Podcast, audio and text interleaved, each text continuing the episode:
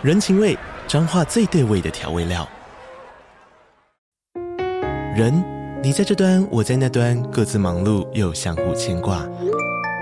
情，街角的吵杂声传递温暖与思念。味，是从每一个转角飘出的乡愁。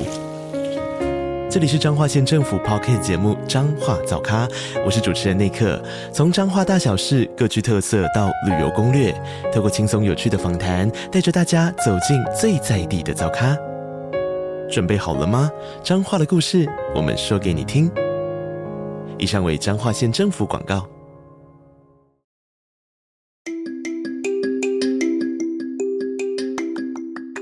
大家早安。欢迎收听通勤十分钟 On the way to work。每天早上跟着我们一起掌握最新的国际商业新闻，了解各个产业衍生出来的商业趋势。我们相信每天只要花一些时间，一起进步一点点，长期下来就能够看见巨大的成长。我是 Esther，哟，我是 Tony，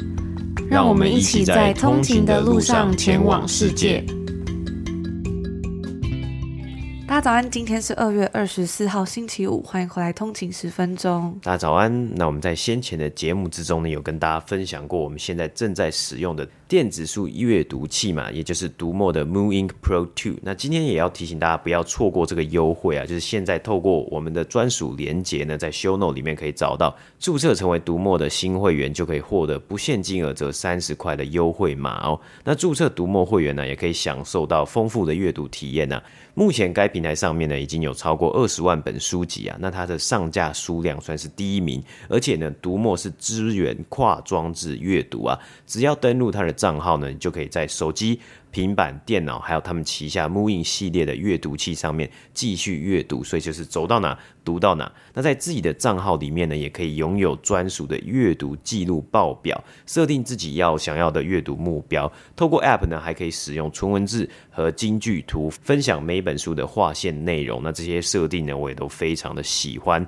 而且啊，读墨还时常推出有趣的阅读活动，透过游戏化的方式累积成就感与奖励，集满点数呢，还可以换取优惠。所以现在呢，大家如果想要的话呢，有兴趣的话，就可以赶快注册读墨的新会员，开启全新的阅读之旅吧。那到二月二十八号之前呢，mooInk 系列或配件优惠七九折起，首次登录阅读器呢，再送五百块的购书金哦。嗯，那我自己最近其实也蛮喜欢，就是看电子书的。我觉得有一个还不错的地方，就是嗯，因为用电子书的方式，其实等你可以搜寻嘛，你就可以搜寻，诶，这本书里面他有讲过几次一样的字，然后就可以看到说，哦，就是他在里面他可能想要讲的重点是什么，或者是在整理整个重点段落的时候，我觉得都非常的有帮助。然后另外一个呢，我自己最近的实验是，我觉得想要减少花手机的时间，所以我最近只要觉得，诶。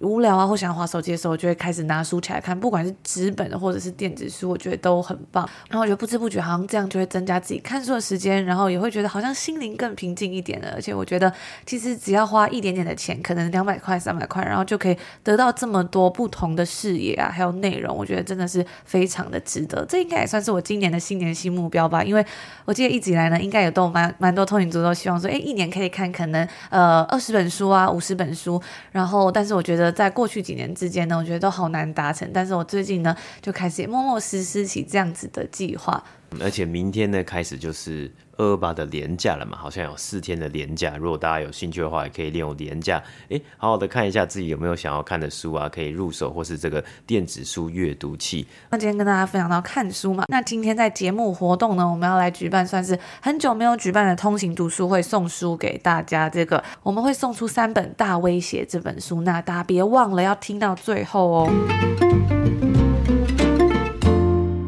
今天是北美时间的二月二十三号，星期四。那我们看一下今天的美股三大指数呢？道琼工业指数收盘是上涨了一百零八点，涨幅是零点三三个百分比，来到三万三千一百五十三点。S M P 五百标普五百指数呢是上涨了二十一点，涨幅是零点五三个百分比，来到四千零一十二点。纳斯达克指数呢是上涨了八十三点，涨幅是零点七二个百分比，来到一万一千五百九十点。那么看到今天美股三大指数收盘呢，皆是微幅上上涨嘛。今天早上开盘的时候呢，也曾经看到一度下跌，最终呢股市是扳回一城呢，而标普五百指数则算是结束了今年至今最长的连续交易日下跌记录。纳斯克指数呢，今天收盘上涨了零点七个百分比啊，主要呢是由 NVIDIA 辉达大涨了十四 percent，达到两百三十六块美金的表现来带动。而该公司呢，今年至今啊，甚至已经股价上涨了六十五个百分比啊。在去年下半年呢，NVIDIA 呢原先呢是遇到了 PC 需求下降啊，可能会迎来。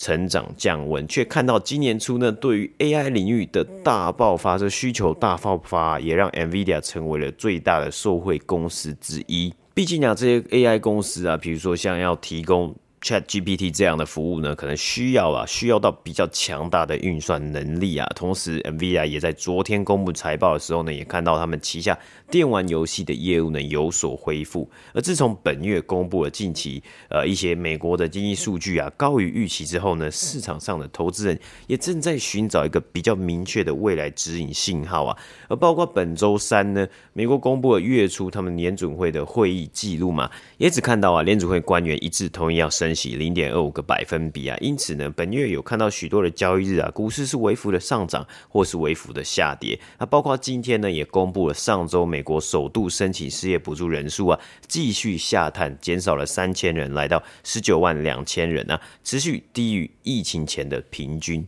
而其他个股的部分呢，线上家具零售商 Wayfair 收盘呢、啊，大跌了二十三个百分比，来到三十八块美金。该公司呢提到，二零二二年呢减少了五百万名客户啊，全年亏损呢竟然达到了十三亿美金。而达美乐披萨呢今天收盘也也大跌了十二个百分比，来到三百零七块美金啊。该公司呢是在最新一季的财报呢下修了对于未来的销售额成长预期啊，而去年第四季的营收成绩呢也低于分析师的预估啊。最后一间公司呢，Moderna 莫德纳呢今天收盘股价也是大跌了六点七个百分比，来到一百四十七块美金。那该公司最新一季的这个财报啊，营收也是持续的来下降啊，主要呢就是因为对于 COVID 的疫苗的需求呢持续在下降之中。那以上就是今天美股三大指数的播报。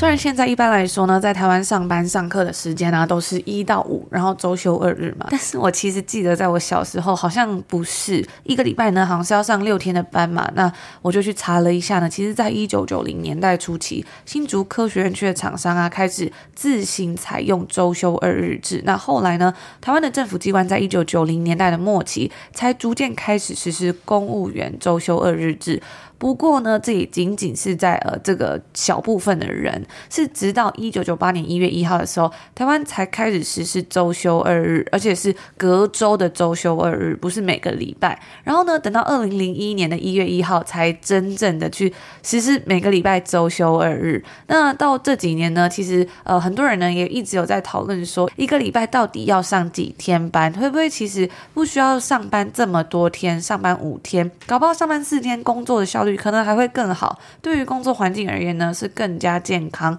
能做的事会不会跟五天的时候其实是差不多的？所以一直以来呢，就有这样子的讨论。那这两天呢，就有一个很大的新闻，就是英国进行了全球规模最大的每个礼拜四天工作制的试验。这个实验的结果就是 less is more，少一点呢其实更好。它是由英国的 Boston College 以及 Oxford University 共同进行的一个四天工作试验计划。里面呢，它调调查了将近三千名的员工，花了半年的时间来实验。他们进行了许多不同的小规模实验，来评估呢缩短工作时数对员工的状态啊，还有生产力的影响。然后在半年之后呢，大多数的参与研究的公司都表示，在员工的士气还有员工的留任率方面呢，都有积极的结果。而且呢，在这些参与研究的公司里面呢、最后在研究结束之后呢，竟然有百分之九十二的公司，高达百分。百分之九十二的公司呢，决定要继续维持这个四天工作的方式，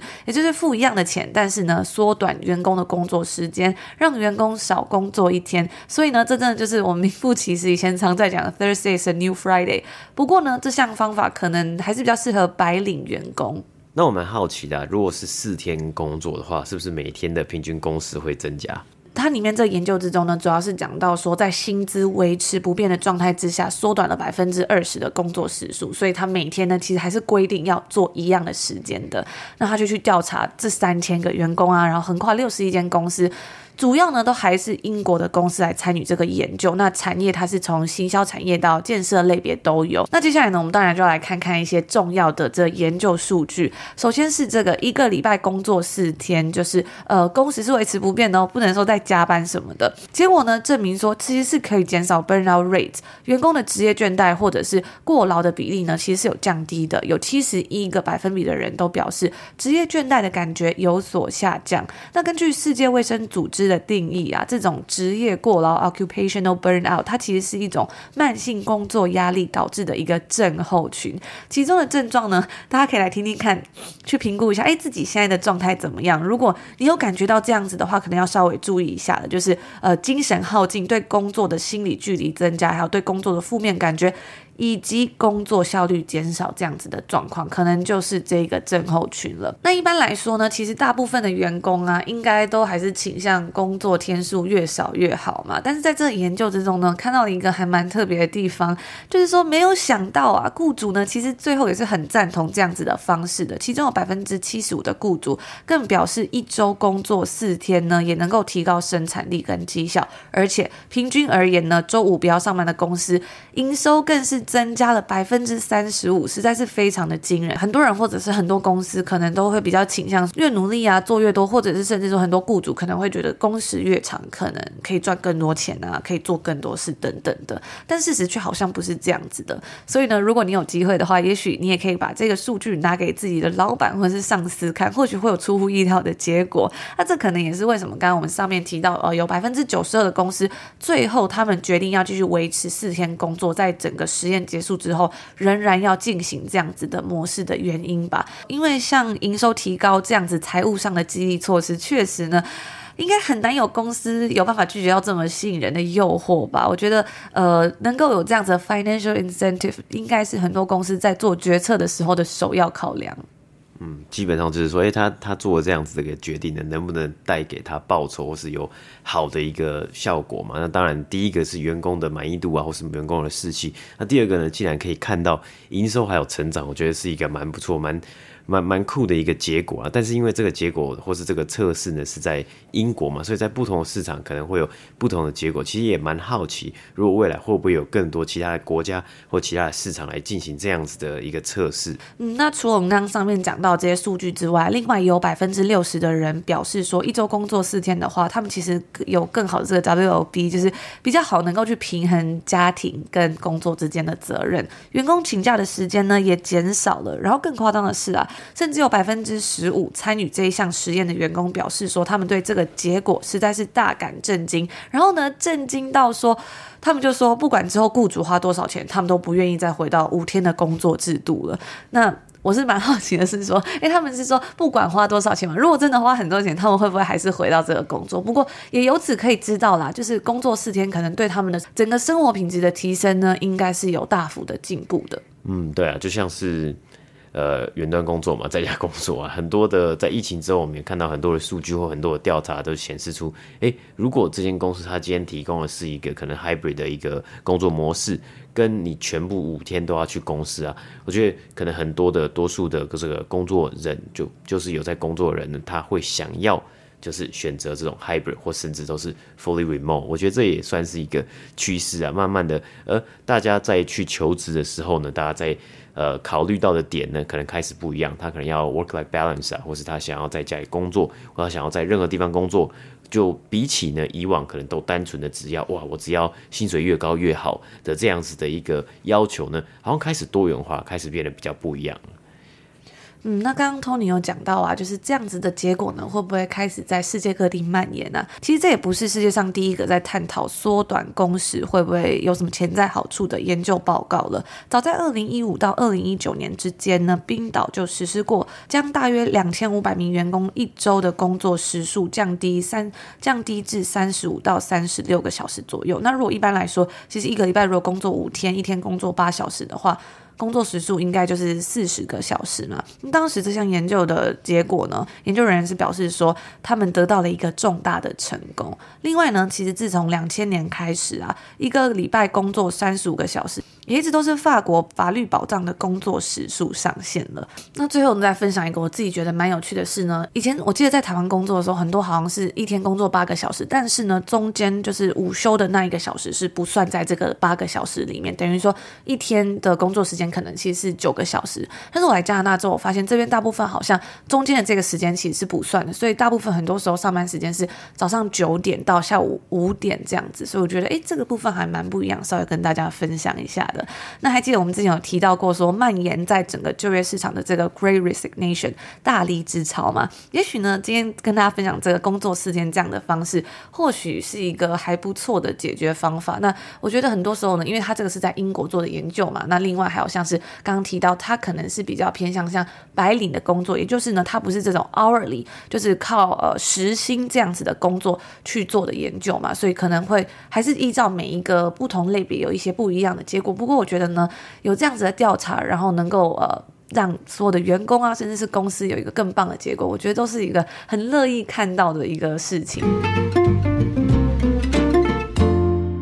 今天的日历内容呢，我们要提到快递公司龙头之一的 FedEx。那在创立的时候呢，FedEx 的全名啊是 Federal Express，那中文呢就可以称它为联邦快递嘛。那到之后呢，大概是两千年初期才全面的改为这间公司就叫做它的简写 FedEx。那该公司呢，它现今啊是提供了超过两百二十个国家和地区快递服务啊，主要是使用空运和陆运的网络来进行他们的这种快递呃寄送。那这间公司呢，大家应该也不陌生啊。它的品牌商标有一个非常特别的彩蛋，大家应该都有看过 FedEx 的 logo 嘛。如果呢，大家去仔细看的话呢，这个 FedEx 的 E 跟 X 中间空白的地方呢，它其实是一个箭头，而这个箭头呢，代表着速度。准确和使命必达。那该公司呢，在一九七零年代成立啊，逐渐呢对消费者就是打造出他们是使命必达，一定会送达包裹，更且是并且是快速的送达包裹的企业形象。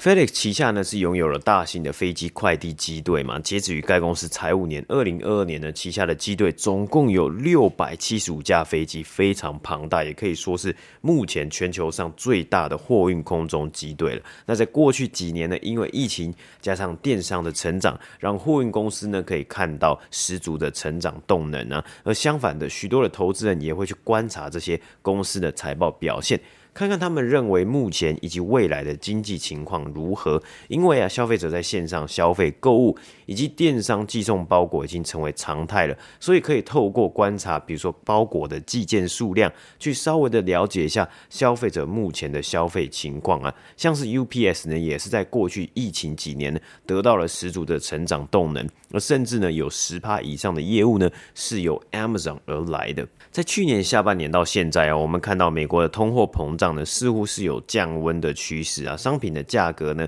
不再大幅度的飙升，但是呢，服务的价格却居高不下。今年呢，联准会主席 Jerome Powell 也多次的提到，服务价格呢是一大重点，对于降通膨来说。而我们也看到啊，FedEx 和 UPS 的表现以及预估呢，也可以看到类似的趋势啊。FedEx 在去年十二月底的时候呢，发布了截止于十一月底的三个月财报表现，当时呢就看到对于包裹寄件的需需求降低啊，甚至呢他们在从九月当时发布在前一季的财报呢就已经看到这样的趋势了。这就代表着消费者呢，他们可能减少了购买线上商品的呃这样子的活动嘛，所以这个寄件的数量呢才会开始降低减少。而过去半年呢，FedEx 呢大幅度的新增了一些降低支出的策略，包括呢要将至少五台到十台飞机停飞，等于说就是停在飞机场或是停在他们的机库里面，不做执行任务的这些动作嘛，并且呢也停止了周日寄送服务等等的。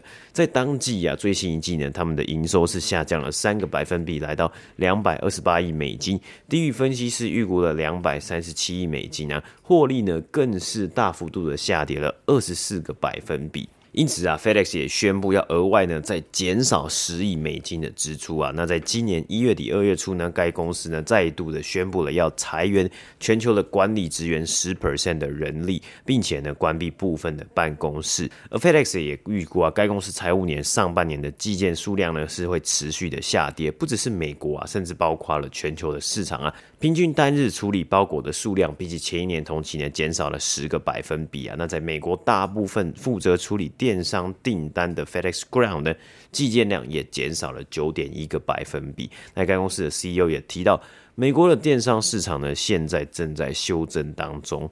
而竞争对手呢，UPS 也遇到了一样的状况啊，寄件量下降，更预估啊，二零二三年的营收呢，会是自从二零零九年以来首度下降，预估呢会来到九百七十亿到九百九十四亿美金之间。而去年呢，UPS 则是缴出了全年一千零三亿美金的营收成绩。那 UPS 的高层呢，甚至提到这样的营收预估呢，反映出了对于美国经济预估上半年呢可能会看到轻微的萧条，到下半年呢会逐渐的好转呢。而全球贸易呢也会在今年缓慢下来。因此啊，和大多数公司一样啊，这两间公司呢都从去年甚至是前年呢就开始逐渐的调涨运费的价格啊。提到了今年平均呢，所有的服务呢会调涨六点九个百分比，而去年呢则是调涨五点九个百分比啊。那这样子的这种涨价的幅度，还有涨价的速度呢，都是比往年平均的涨价的一个幅度还要来得高啊。FedEx 在今天呢收盘是上涨了一点一六个百分比，股价来到两百零五块美金。那以上呢就是我们今天星期五要跟大家分享的内容啦。那因为呃下个礼拜就是二二八连假了嘛，所以呢我们周一以及周二的节目将会暂停播出。但是呢星期六的通勤精酿电子报还是会继续运行哦。所以如果你还没有订阅的话，别忘了滑到 show No 下面，就是可以点选免费订阅。那我们在每个礼拜六的早上呢会传送给大家一些比较有趣的商业新闻，让大家在周末的时间也可以花短短的时间让自己变得更聪明。嗯，没错。那今天节目的最后呢，就要来分享一下我最近正在读的一本书，以及我们要举办的抽书活动啊。那这本书呢，它的书名就是《大威胁：未来经济十大趋势与生存法则》。那这本书的作者呢，是由当年二零零五年开始就精准的预测了美国次级房贷危机，当时媒体俗称的“末日博士”。卢比尼所写的。那卢比尼呢，他是哈佛大学的经济学博士啊。他在这本书之中呢，提到了十个有可能降临在未来降临的危机啊，其中包括了史上最大的债务危机即将到来啊，先进国家的债务率超过四百 percent，而其他新兴国家的债务呢，也是高达天际嘛。民间呢和公共债务的违约潮来袭啊，还有包括像是人口结构定时炸弹倒数，例如高龄化。缺工潮，还有大裁员等等多重的压力啊，那这只是其中几个危机而已啊。而因为经济学的背景啊，所以这位作者卢比尼呢，他在前半段呢、啊、解释了许多他的专业领域啊，在过去例如面临通货膨胀以及美国联准会的做法等等的，都可以看到他的解释以及引用过去几次危机的故事。如果想要更加了解，毕竟呃这些经济议题啊，从去年开始啊，我们讲到经济通货膨胀啊，讲到美国联准会啊，讲到这些财政啊或这个货币政策啊等等的，如果想要了解这些议题的人呢，也可以去读一读啊。那其中呢，他也提到一个，甚至对于美国目前的非常重大的问题啊，就是美国的债务，它的国债呢不断的在膨胀啊。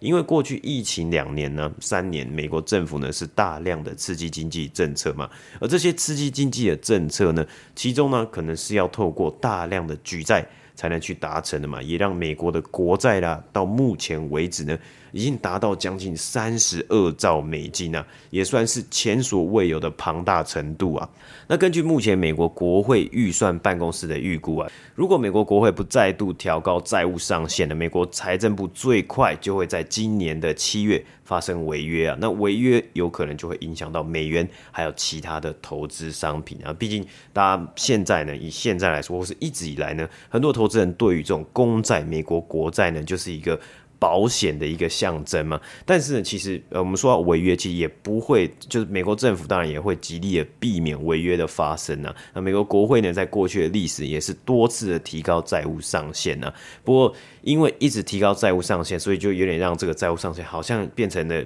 无上限的概念，就是诶，这个一定会提高这个债务上限，可是这么庞大的一个债务呢，一定也会带来在未来有可能会带来影响嘛。那作者呢是提到庞大的公债。私人债务或是对外债务呢，也都会削弱一个国家的经济成长。那没有成长呢，经济就会动摇。大规模的债务呢，再加上阴影啊，比如说社会安全、医疗保健和气候变迁等庞大的潜藏债务呢，债务的负担可能只会越滚越大。所以啊，他作者在这本书里面呢，也提到了高龄化的社会带来的影响啊，对我来说也是印象深刻啊。因为当社会逐渐高龄化，多数的老人和能够工作的人口比例啊，就会越来越悬殊啊。举例啊，过往的社会能够工作的人呢，壮年与老年人的比例可能是六比一、五比一嘛。而在高龄化之后呢，能够工作的人，壮年人呢和老年人的比例呢，可能降低到了三比一、二比一啊。那就代表说，哎，其实平均呢。没几个人，就越来越少人可以去来去抚养，或是来去照顾一个老人啊。那当然，这就是以就是人口的数量来去做比例啊。那老年人呢，持续退休啊，继续就是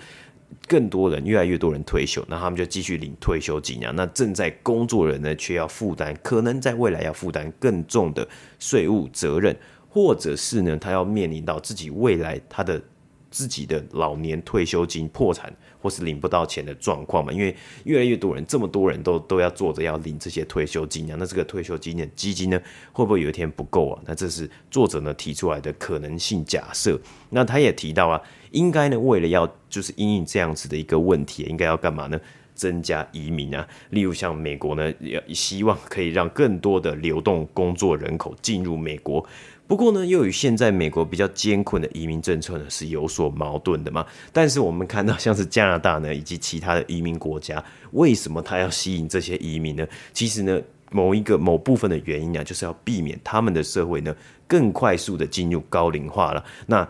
为了要避免这个情况发生，所以他就要吸引更多的壮年的人口呢，可以工作的人口来干嘛？来工作，并且交税。没错，所以要稳固他的税务收入啊。那毕竟我们在国外工作，特别在加拿大工作呢，还有美国，其实应该也是，就是这个税务啊，所得税是非常非常的重啊。而且跟台湾比较不一样的是呢，每次薪水下来的时候，它其实就是预扣的了。嗯，没错，所以大家其实呃，因我们因为在这个可能在北美啊，就是在讲薪水的时候，你通常都是讲年薪嘛，因为你年薪多少多少，可是大家其实都是去讲到你的税前年薪啊，所以平均月薪呢，大家到手之后的月薪，其实跟你的税前的月薪或是你的年薪呢。都还是会有一点点的落差，不过因为现在是这个加拿大的报税季嘛，美国报税季也开始，有时候呢，呃，一些就是还是有一些就是状况，你可以去得到一些退税嘛，就是因为你是先缴的这些税，就是公司会先帮你扣这些所得税嘛，那到后来呢，你就是再重新的计算每一年的这个所得税，就是报税季呢，你就要重新的计算说，诶，那你这个税要怎么样去缴交嘛？嗯，那这本书我觉得非常适合，就是对于这种总体经济学有兴趣的人。但是我觉得除此之外呢，我觉得能够了解到他讲的大威胁嘛，在未来的世界可能会面临到一些比较可能会发生的事情啊，其实也还不错。就是你知道怎么，你知道可能这些事情会发生，就更知道要怎么去 prepare，怎么去做准备嘛。嗯，没错。那因为呢，他讲到这些比较说整总体经济啊，它的内容可能会比较艰涩一点点呢、啊，可能有时候呢还需要多查一点资料才会搞懂。如果你没有呃没有就是可能没有读过相关的呃内容啊，或是读过相关的知识的时候，